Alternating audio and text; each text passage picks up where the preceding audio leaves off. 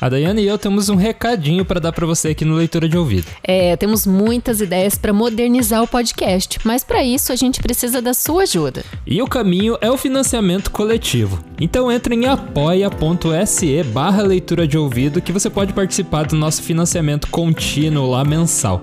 Assim você vai apoiar muito a literatura e o nosso trabalho que a gente ama fazer. E tem também algumas recompensas para quem estiver com a gente mensalmente neste apoio. É, a leitura de ouvido é feito por nós dois apenas, né? Então é um trabalho muito árduo que a gente coloca muito tempo e dedicação em cima. E com seu apoio a gente vai poder continuar e ainda melhorar o nosso podcast. Entra em apoia.se barra leitura de ouvido e vem com a gente para essa jornada de herói.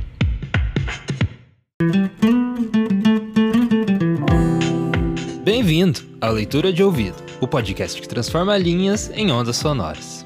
Eu sou o Lucas. Eu sou a Dayana. E o conto de hoje é Judas as Vero, de Euclides da Cunha. Falei certo o nome? Pois é, eu pesquisei muito o nome desse conto, recorri aos universitários e aos professores universitários e eu acabei concluindo ser Judas Asvero a pronúncia. Mas acho que esse conto precisa de um aviso, né, antes de a gente entrar nele de cabeça. É, Judas Asvero é considerado um dos textos mais filosóficos e poeticamente profundos de Euclides da Cunha. Porque você vai se surpreender com, com tudo que esse conto oferece, como esse autor é tão grandioso né, e tão importante na literatura mundial. Exatamente, inclusive tudo a ver com a data que a gente está vivendo neste fim de semana, de Semana Santa. Boa leitura. Judas Asvero, de Euclides da Cunha.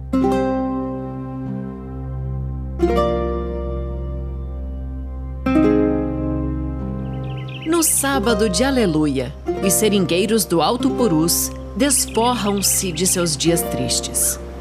É um desafogo.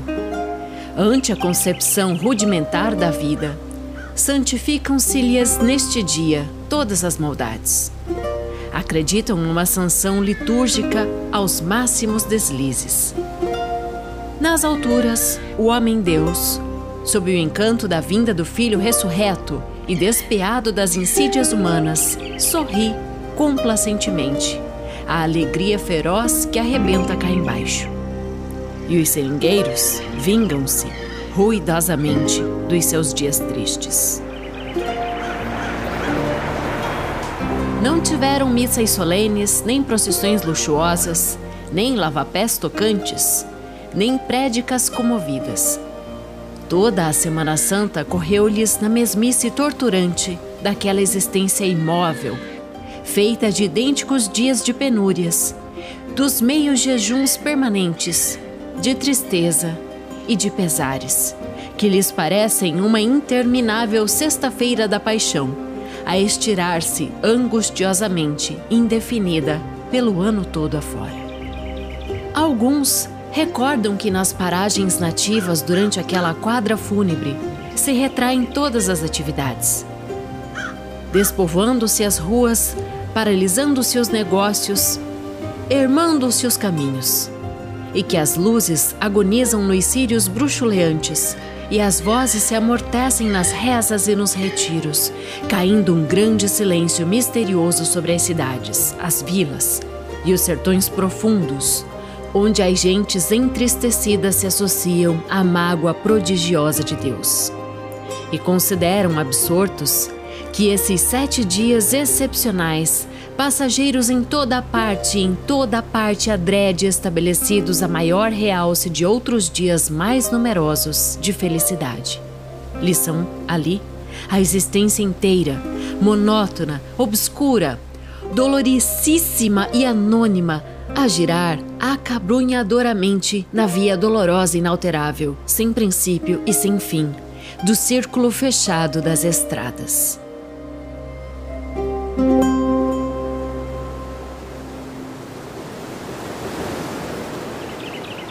Então, pelas almas simples, entra-lhes, obscurecendo as miragens mais deslumbrantes da fé, a sombra espessa de um conceito singularmente pessimista da vida. Certo, o Redentor Universal não os redimiu. Esqueceu-os para sempre. Ou não os viu, talvez. Tão relegados se acham à borda do rio solitário que no próprio volver das suas águas é o primeiro a fugir, eternamente, àqueles tristes e desfrequentados rincões. Mas não se rebelam ou blasfemam. O seringueiro rude, ao revés do italiano artista, não abusa da bondade de seu Deus, desmandando-se em convícios. É mais forte, é mais digno, resignou-se à desdita, não murmura, não reza. As preces ansiosas sobem por vezes ao céu, levando disfarçadamente o travo de um ressentimento contra a divindade. E ele não se queixa. Tem a noção prática, tangível, sem raciocínios, sem diluições metafísicas, maciça e inexorável, um grande peso a esmagar-lhe inteiramente a vida, da fatalidade. E submete-se a ela sem subterfugir na covardia de um pedido, com os joelhos dobrados, seria um esforço inútil. Domina-lhe o critério rudimentar, uma convicção talvez demasiado objetiva ou ingênua, mas irredutível, a entrar-lhe a todo instante pelos olhos a distância que o afasta dos homens. E os grandes olhos de Deus não podem descer até aqueles brejais, manchando-se.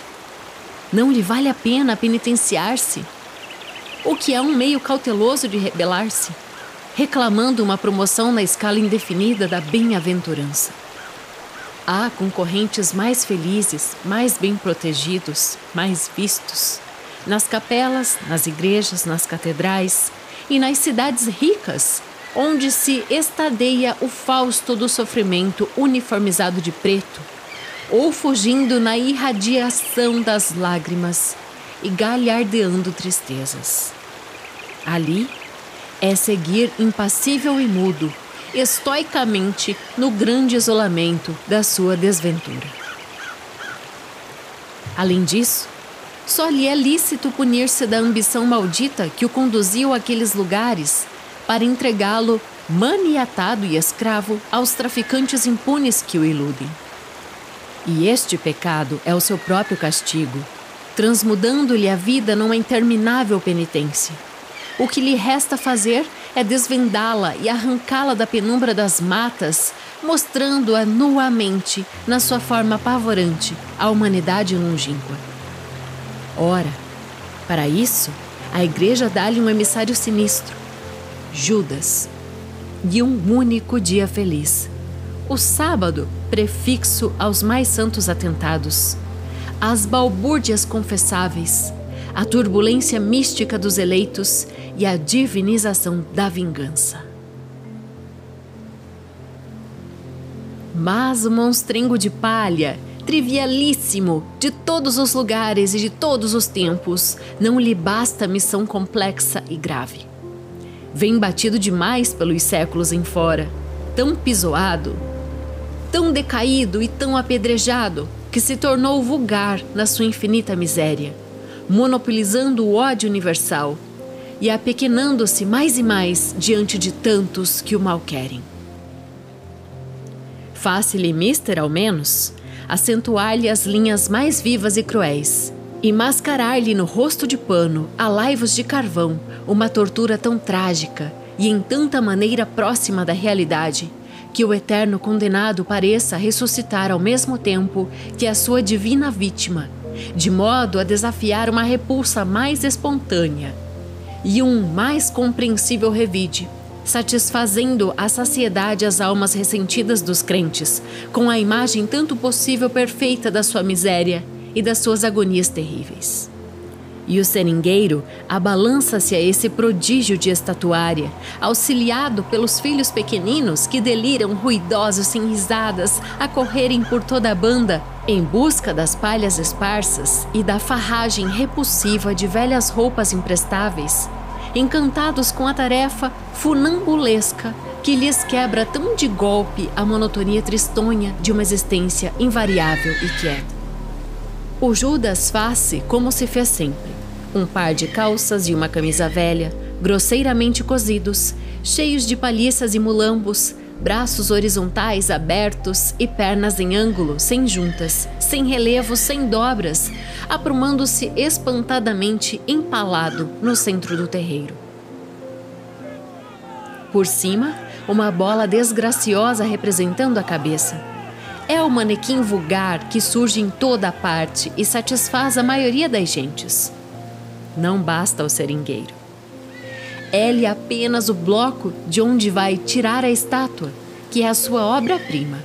A criação espantosa do seu gênio rude longamente trabalhado de reveses onde outros, talvez, distingam traços admiráveis de uma ironia sutilíssima, mas que é para ele apenas a expressão concreta de uma realidade dolorosa.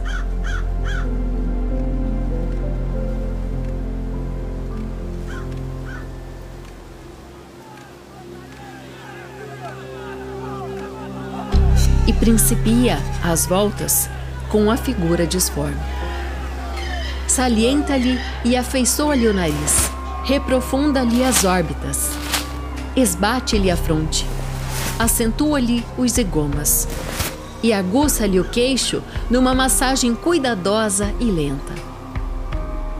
Pinta-lhe as sobrancelhas e abre-lhe com dois riscos demorados pacientemente os olhos, em geral tristes e cheios de um olhar misterioso. Desenha-lhe a boca sombreada de um bigode ralo, de guias decaídas aos cantos. Veste-lhe depois umas calças e uma camisa de algodão, ainda servíveis. Calça-lhe umas botas velhas, cambadas. Recua meia dúzia de passos. Contempla-a durante alguns minutos. Estuda. Em torno a filharada, silenciosa agora, queda-se expectante assistindo ao desdobrar da concepção, que a maravilha. Volve ao seu homúnculo, retoca-lhe uma pálpebra, aviva um ricto expressivo na arqueadura do lábio.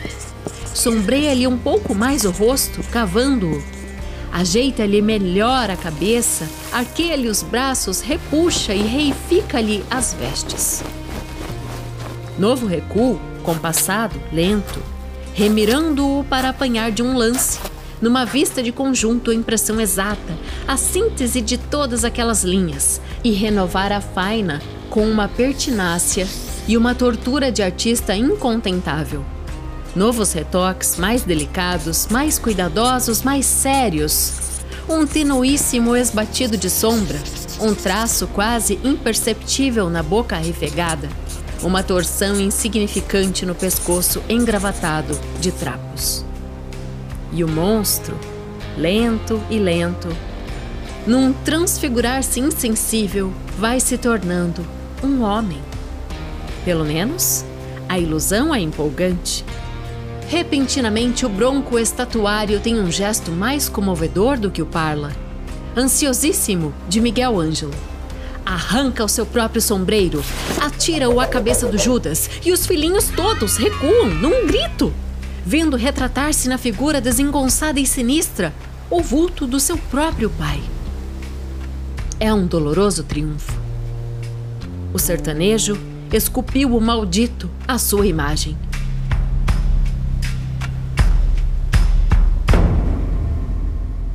Vinga-se de si mesmo.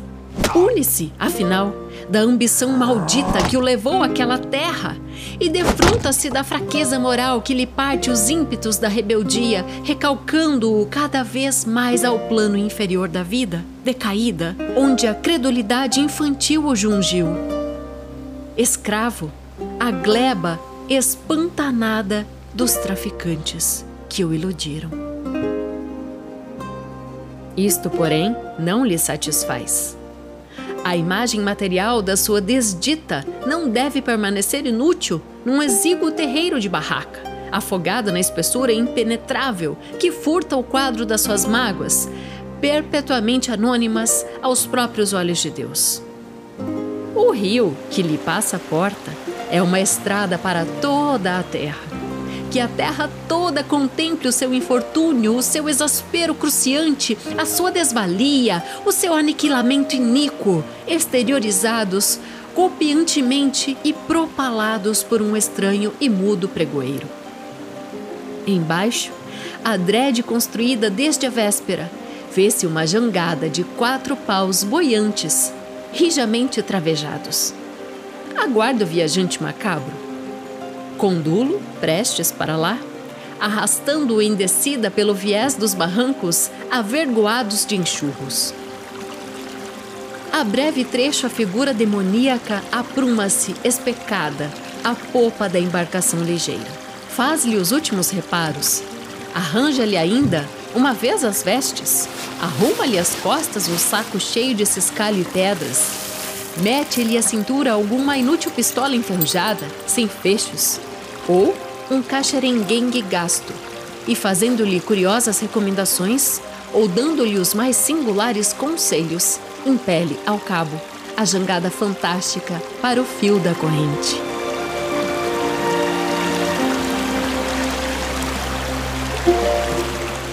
E Judas, feito asvero, vai avançando vagarosamente para o meio do rio.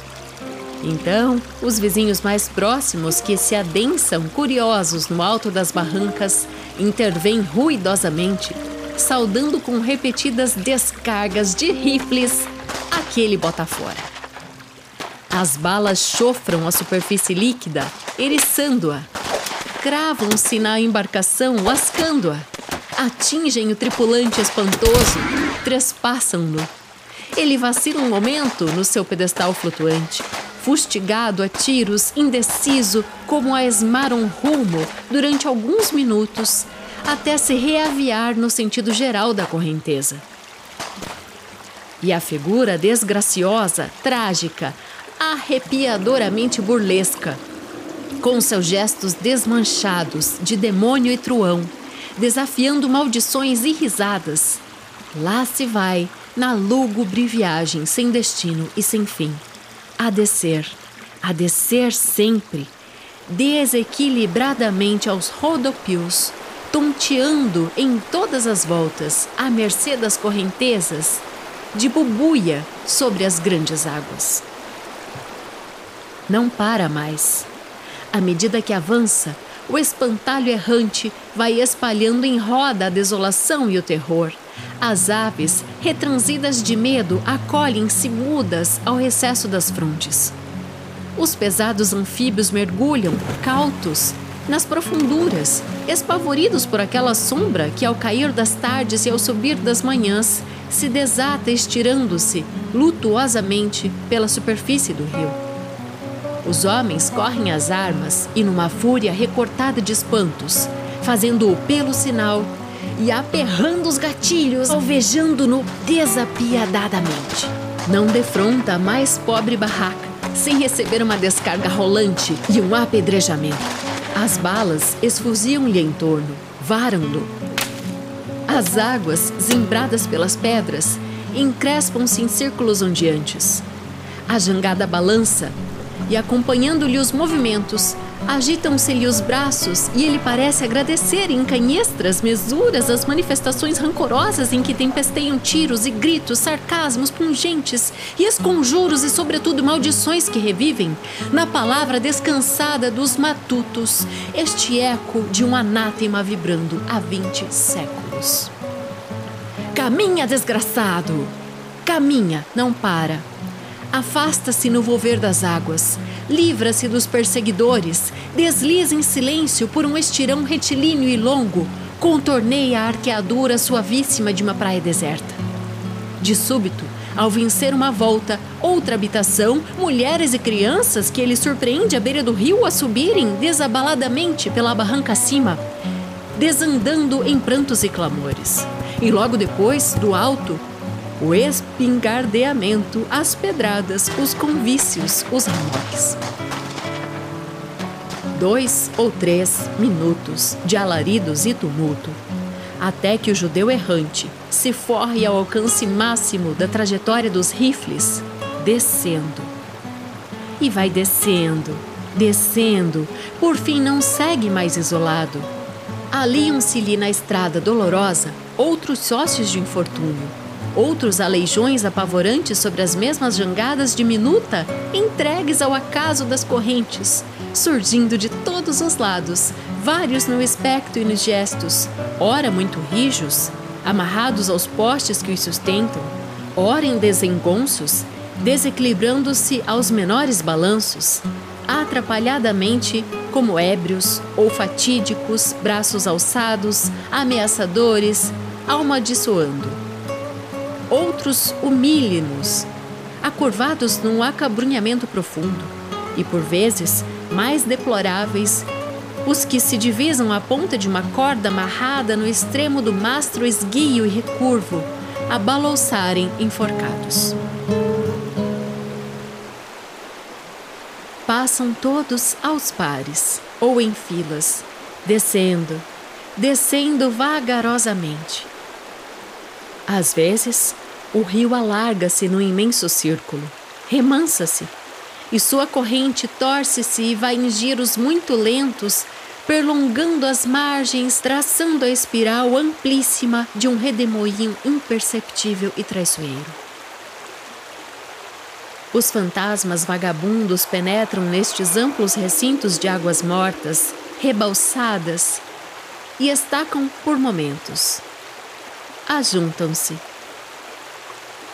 rodeiam-se em lentas e silenciosas revistas, misturam-se. Cruzam então, pela primeira vez, os olhares imóveis e falsos de seus olhos fingidos. E baralham-se-lhes numa agitação revolta os gestos paralisados e as estaturas rígidas. Há a ilusão de um estupendo tumulto sem ruídos e de um estranho conciliábulo agitadíssimo travando-se em segredos, num abafamento de vozes inaudíveis. Depois, a pouco e pouco, debandam. Afastam-se, dispersam-se. E acompanhando a correnteza, que se retifica na última expira dos remansos, lá se vão, em filas, um a um, vagarosamente, processionalmente rio abaixo, descendo.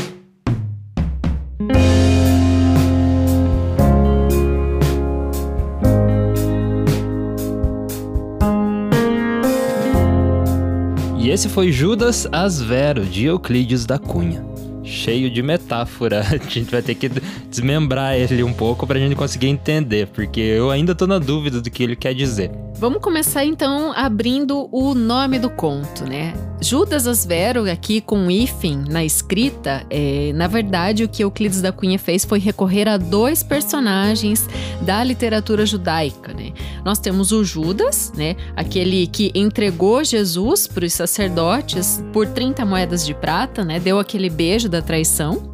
E nós temos o Asvero. O que é o Asvero? Pesquisei muito para chegar a ele, inclusive essa pronúncia. Mandar um abraço para o professor Maurício Menon, é, de literatura, porque ele sempre falou Asvero, assim como eu falo. Não sei se é Asvero, fiquei nessa dúvida tão grande, mas é o judeu errante, ou seja, o judeu eterno. Diz a lenda, na verdade, é uma, um misto de lendas que envolve o Asvero, Lucas. Esse judeu, então, era um sapateiro que teria ofendido Jesus quando Jesus passava carregando a cruz. Né? Hoje é Sexta-feira Santa. Uhum. É, a gente é, é, traz aqui sempre uma opinião laica, mas é interessante a gente trazer essa origem, né? Assim como a gente fala de outras origens, né? A gente vê que a literatura judaica originou muito do que o, o Euclides da Cunha trouxe nesse conto para mim não, não, veio algo muito surpreendente na hora que revelou assim é, o Judas e o, o, homem ali do sertão, né, malhando Judas por aquele motivo tão específico, né, tão é, tão vivo justamente nesse dia é, é como se eles se vingassem do sofrimento do ano inteiro. Né? A gente percebe isso, a gente percebe a expressão é, de espanto dos filhos quando ele é, esculpe o Judas a sua imagem, né? a sua semelhança. Sim, acho que essa é, o, esse é, o, é a grande mensagem né, do conto, ele do, nessa parte aí que ele revela mesmo qual que é a intenção, né, por trás de estar tá malhando Judas. É, esse judeu errante que, que traz esse codinome ali, Asvero, pro conto, é aquele que vaga pelo mundo pro, sem ter descanso, né? Sem ter o perdão. E ele tá sempre buscando, buscando, buscando uma terra natal, mas sempre como um nômade. E é, é o arquétipo do viajante, né? Do vagante imortal e sem descanso. Como o Euclides da Cunha traz esse livro se passa então esse conto, ele, o espaço dele, né? A gente é, é, está ali no ciclo da borracha, ele se passaria no Acre, e nós temos o seringueiro. O seringueiro, lembra que num momento do conto ele fala que ele foi enganado pelo traficante? Sim, sim. Então, os, ele cai num universo de ser errante, de certa forma. Então, nesse dia da, da sábado de aleluia, é o momento em que eles procuram lavar toda essa questão das, desse destino que eles estão. E até mesmo tem, tem elementos, assim, quase fantásticos, né? Até começando pelo lugar onde se passa, né? Num lugar que não existe de verdade, o Acre, né? Engraçado você. Tô brincando. Se tiver alguém do Acre aí que ouve a gente, por favor, manda um e-mail. leitura de ouvido@gmail.com. Não, mas é bem interessante que ele traz essa visão bem acurada, né? O Euclides da Cunha, esse texto, ele, esse conto, ele saiu num livro chamado A Margem da História do Alto Purus. Ele acabou sendo publicado póstumo, um pouquinho após a morte dele, lá em 1909. A gente já vai falar também nesse episódio trágico da morte do Euclides Sim, vamos falar sobre a vida dele, que é muito louca a vida dele. Meu Deus do céu. É, esse homem, ele, ele re- é um talento épico, né? Algumas pessoas é, o consideraram ali um, um talento épico gra- dramático. O Araripe Júnior chamava ele de- desse nome, né? Talento épico gramático, principalmente por causa do que ele fez na publicação dos Sertões, né? Onde ele traz ali os dois Brasis, né? O Sim. do litoral civilizado e o do sertão ainda em fase colonial. Sim. E voltando ali um pouco no conto, a gente está falando dos elementos fantásticos e também fala é, das metáforas, né? Que, que coloca a malhação do Judas como cada, cada paulada, né? Que leva como o tiro de rifle, né? Vários tiros de rifle vindo. Então é muito legal porque o, o conto ele tem ali momentos que ele leva você para outro mundo, né? Que é, é aquele mundo do rio, do barco ali, depois volta brevemente para os momentos ali reais, né, entre aspas, ali reais do, da malhação do Judas, mas ele vai e volta, né? E é muito interessante isso, as metáforas que é usado do rio, da correnteza, das balas, né? atingindo. É, essa coisa da correnteza, do, do Judas estar numa jangada, né? Como um espantalho ali. Fala muito da morte também, né? É, é para mim, eu vejo assim essa coisa do a deriva, que tem uma relação direta com as Vero, né? Desse judeu errante. E o Judas em si ser maltratado, ser alvejado com tiros, que é, é tão grande o sofrimento do sertanejo que não basta só malhar o Judas. Eles esculpem a sua imagem e semelhança e ainda fuzilam, né? Rio abaixo. A cena eu achei muito poética, a cena em que todos os Judas é, soltos em todas as partes ali do povoado, né, dos seringueiros, se juntam no mar. Eu achei muito comovente, muito também poética. tem aquilo de girar, né, no, no redemoinho ali. E ele, eu não sei se pode ser só pra mim, mas ele me lembrou até um pouco Jorge Luiz Borges. A escrita no nesse sentido de às vezes você não tá entendendo direito o que tá acontecendo, mas você é, quer, quer chegar até o fim da história. E, e eu acho que é porque é um texto, assim como o do, do Borges, que é um texto mais, vou falar uma coisa meio piegas, mas é um texto mais que você sente e não tanto lê, assim. Você entra no clima dele e você tem que meio que abrir a tua mente, assim, para o que ele coloca ali, porque é tudo muito poético e intenso, né? Bonito. Pra mim me lembrou o Kafka, porque ele inclusive fala desse girar, né, que você bem citou, e fala do descendo, descendo Desse e espiral, descendo. né? Espiral que desce, então ele só desce. É um Sísifo amazônico, né? É, é aquele mito que ele não termina nunca, ele nunca sai desse ciclo. Então, partindo do conto agora pro autor, Euclides da Cunha, muita gente conhece ele só pela aquela chaproca que a professora pega dos sertões e coloca em cima da mesa do aluno e fala leia, que inclusive tá aqui, ó. Uh, Chapracona. emocionante. A terra, o homem e a luta, né? As três instâncias que ele trata nesse texto grandiosíssimo da literatura brasileira, um texto que é, alguns dizem ali pré-modernista, outros que inaugura, né? A, ele é precursor da sociologia e da literatura modernista, junto com Canaã do Graça Aranha. Então é um marco. Jus- é, fica pré porque ele saiu em 1902 e o modernismo em si é 1922, né? 20 anos depois. É, mudou de fato a história brasileira esse, esse livro e ele foi escrito numa casinha eu tô impressionada, né? É, a gente viu a foto ali de onde foi escrito os sertões, né? E, e é numa casinha de zinco. Assim, parece muito essas casas de beira de estrada, sabe? Que você passa e é aquela casa assim. É aquela casinha meio Frankenstein, assim, que junta o telhado de uma coisa, o, o parede da outra. E, né, é impressionante você saber que ele escreveu algo tão denso assim num lugar né, tão inóspito. É, essa casinha ela fica em São José do Rio Pardo. Ele estava lá, né, como engenheiro, como militar, ajudando a reconstruir uma ponte. Sim. E nas horas vagas curtíssimas, né, além do trabalho de engenheiro, foi quando ele fez a grande parte dessa obra que foi terminada um pouquinho depois, mas então contando, né? Euclides da Cunha. Euclides Rodrigues Pimenta da Cunha, o seu nome completo. Ele nasceu em 1866 no Rio de Janeiro e foi assassinado no subúrbio da Piedade em 1909. Entre essa vida toda, né? Ele foi engenheiro militar, como jornalista, ele foi correspondente pelo jornal Estado de São Paulo para a Bahia para fazer essa cobertura jornalística da Guerra de Canudos lá em 1897. A guerra então liderada por Antônio Conselheiro, que liderava os sertanejos contra o exército brasileiro. É, tem inclusive o filme, né, que é, é bem bacana, o filme nacional, assim, que é muito legal sobre a Guerra de Canudos. É engraçado da casinha de zinco lá, porque parece que você olha pro tamanho da casinha e olha pro tamanho dos sertões, você imagina que a casinha tava forrada de papel só. É porque ela é minúscula e ele escreveu tanto, né? Mas volta aí pro, pra vida do autor, que inclusive a gente viu um, uma ópera, né?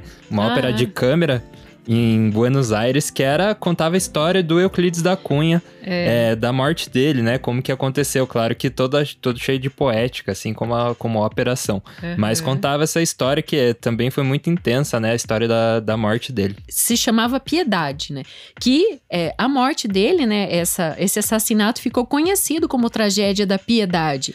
Porque ele se casou então com a Ana Emília Ribeiro, né, depois dessa escritura dos sertões, depois desse, desse passo todo, que era filha de um, de um general do exército. O, o Euclides da Cunha é, trabalhou muito por essa questão, né? Como ele era engenheiro militar, então ele estava extremamente envolvido.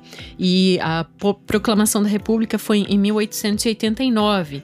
Né? Depois disso, ele foi reintegrado ao exército, recebeu uma promoção. Então, depois de, de participar de toda essa parte da, de, de, vivenciar a cobertura da Guerra de Canudos, né? Ele ingressou na Escola Superior de Guerra, se tornou primeiro tenente e bacharel em Matemática e Ciências Físicas e Naturais. Todo esse conhecimento está em Os Sertões. Mas esse casamento da Ana, ela teve uma relação extraconjugal com um militar chamado Dilermando de Assis. E o Dilermando de Assis era 17 anos mais novo que a própria Ana.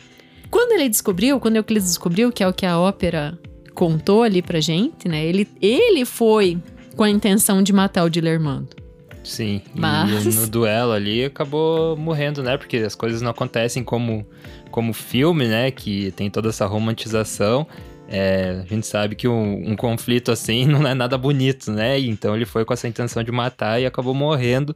Foi muito intenso, né? Porque na, essa cena, voltando a falar da ópera, só para fechar, porque foi uma experiência que a gente viveu. Uma ópera é algo muito forte, né? Quem já assistiu é, é, percebe como você fica imerso nas vozes dos atores cantando e, e mostrando. A cena em que ele rasga o o casaco, não sei como que é o nome é, oficial. Ele levou, né? um, levou o tiro ali, né? E daí ele, ele rasga. E na hora que ele rasgou, voou o botão da camisa para tudo que é lado. e a gente catou os botões e trouxe de souvenir para casa. Se tem alguém da peça aí, por favor, deixa a gente ficar com os botões. Mas os sertões, voltando a essa obra, Lucas, é muito impressionante porque mais de 100 anos da publicação desse livro, né, 118, 119 anos, a gente vê que no Brasil ainda se mantém os mesmos dois andares que ele trouxe no livro, né? Essa trágica realidade ali, essa luta pela erradicação da miséria, a ignorância, a violência, tudo causado por oportunidades de um lado, justiça de um lado, falta de justiça e de oportunidade do outro e até falta de ética de um lado ou de outro. Sim, ainda mais naquela época ali, né, que tudo era tão, tão violento né, e sem com humanização nenhuma, né? Esse livro ele é riquíssimo numa cultura técnico-científica, faz referência à arte militar, à fitogenia, à astronomia, tem muitos decassílabos perfeitos, né? É, ele é um. É como se fosse. É, o decassílabo é uma. É um tipo de verso, né? Que existe nos sonetos. E ele trouxe muito dessa coisa da tragédia helênica, né? Dessa coisa mitológica, pro próprio livro. É lindíssima, lindíssima é, descrição. É bem poético. E eu acho que ele também, por, por todas as, toda essa série de coisas que mostra a importância do autor, mas também mostra por que é tão difícil, né, você ler ele sem ter uma formação correta, né, ou sem, sem ser introduzido corretamente. Porque é, no colégio tra traumatiza muitas pessoas por causa disso, né? Você tem Muita que ler gente. isso aqui, daí você pega aquela coisa tão grandiosa e não sabe o que fazer. A gente já falou sobre isso num episódio do Machado de Assis, né? Sobre aquela coisa, você tem que ler isso e toque, pode ler é, que tem que ser introduzido aqui, como a gente está fazendo aqui com você, leitor de ouvido, te falando sobre, claro, que você já deve conhecer o Euclides da Cunha, porque você é um leitor, né? Por isso que você está aqui. Mas, é, mesmo assim, requer, requer todas essas é, contextualizações para você apreciar a obra de verdade, né? Porque daí, senão você lê e fala, nossa, mas não tô entendendo nada disso aqui, né? Isso aqui não é legal. Por que, que as pessoas lêem tanto? Acho que é tão importante. Mas é porque realmente você, como um adolescente, uma criança, não consegue absorver aquilo de maneira correta, né? Falou muito bem. É, mas é um livro muito apaixonante e demonstra o amor por leituras clássicas que o Euclides da Cunha tinha. Ele mesmo se autodenominava como um misto de celta, de tapuia e de grego. E temos muitos comentários, muitas questões é, de leitores de ouvido que nos fazem nosso coração ficar quentinho todas as semanas. Mas hoje. Sim, a gente também recebe comentários lá no nosso Instagram, que é leitura de ouvido. Fica a dica para você seguir lá também. A gente recebeu um muito bacana de, da Alessandra. Deixa eu ver se eu vou falar o sobrenome correto agora. Alessandra Hendenheik, é, lá da Alemanha, e foi muito bacana que ela é, passou para muitas pessoas também o, o leitura de ouvido, e a gente teve assim um pico de pessoas da Alemanha que estão ouvindo a gente agora. Ela fala assim: é muito envolvente. ouvi o conto número 50 como o meu primeiro. Então acabei de ouvir A Queda da Casa de Usher e já engatei no espelho. Tô amando. Parabéns pelo esmero em cada áudio. Ela continua aqui. A sua voz é um processo evolutivo. Eu acho que tudo, né, no podcast a gente vai evoluindo assim. Nossa, eu escuto os primeiros e digo. Mas o importante é isso, né? Saber que o que a gente tá fazendo agora é, nas, melhor do que é melhores, nos melhores dos casos é melhor do que o anterior, né? Vamos nessa. Estou de verdade encantada. Acho que vou levar vocês todos os dias pra cama pra meninar. Essa frase ficou dúbia, mas tudo bem. Meu Deus, já são meia-noite e 14. Ela mandou mensagem depois da meia-noite. É, bom falar que a gente tem uma, um fuso horário grande do Brasil pra Alemanha, né? E ela tava fazendo as tarefas domésticas e ficou ouvindo a gente. Sim, muito legal. Obrigado pela sua leitura de ouvido e por esses comentários muito bacanas também. E ela continuou ouvindo e foi lá pro Facebook também, já falou que tá no episódio 24 e falou que é muito viciante. Ela continua: De verdade, estou encantada com tanto carinho e seriedade que vocês depositam em cada episódio, sem contar em ouvir sua voz, extremamente agradável. Não, Olha aí. Muito viu? obrigada, Ali. E também queria falar que a gente tá lendo só elogios aqui, né? Mas se você tem alguma crítica também a fazer, a, é, também fica aberto para ouvir você. Teve pessoas que falaram até: Ah, teve alguns episódios que a voz estava um pouco baixa, seria bom diminuir o áudio de fundo e tal. E a gente recebe essas críticas muito bem e vamos implementando nos próximos episódios para deixar a experiência cada vez melhor, né? Então você pode mandar para leitura de ouvido@gmail.com suas dicas, elogios ou críticas que a gente vai é, ler com muito prazer e te responder. E pode ser que a gente selecione para ler aqui num episódio do Leitura. Eu esqueci de comentar antes, quando a gente falava do conto do Euclides, que quando eu conheci esse conto no ano passado, eu fiquei, meu Deus, quando chegar a Páscoa eu vou fazer esse conto. Porque ele é extremamente temático, né? E eu tô muito feliz da gente ter trazido nessa semana como episódio 56. Então a Páscoa chegou, a gente fez missão cumprida aí. Espero que você tenha gostado e que você tenha entendido, né? Depois de todas essas explicações também. Espero que tenha tocado você aí de alguma forma maluca aí que o Euclides da Cunha faz. Posso revelar uma curiosidade? Eu já tenho um conto selecionado para o Dia das Mães, que é também temático. É, vai falar? Não. Não, então. Surprise. Eu também não sei, então vai ficar só na tua cabeça e a gente vê quando chegar. A gente fica por aqui e até a próxima sexta-feira. Tchau.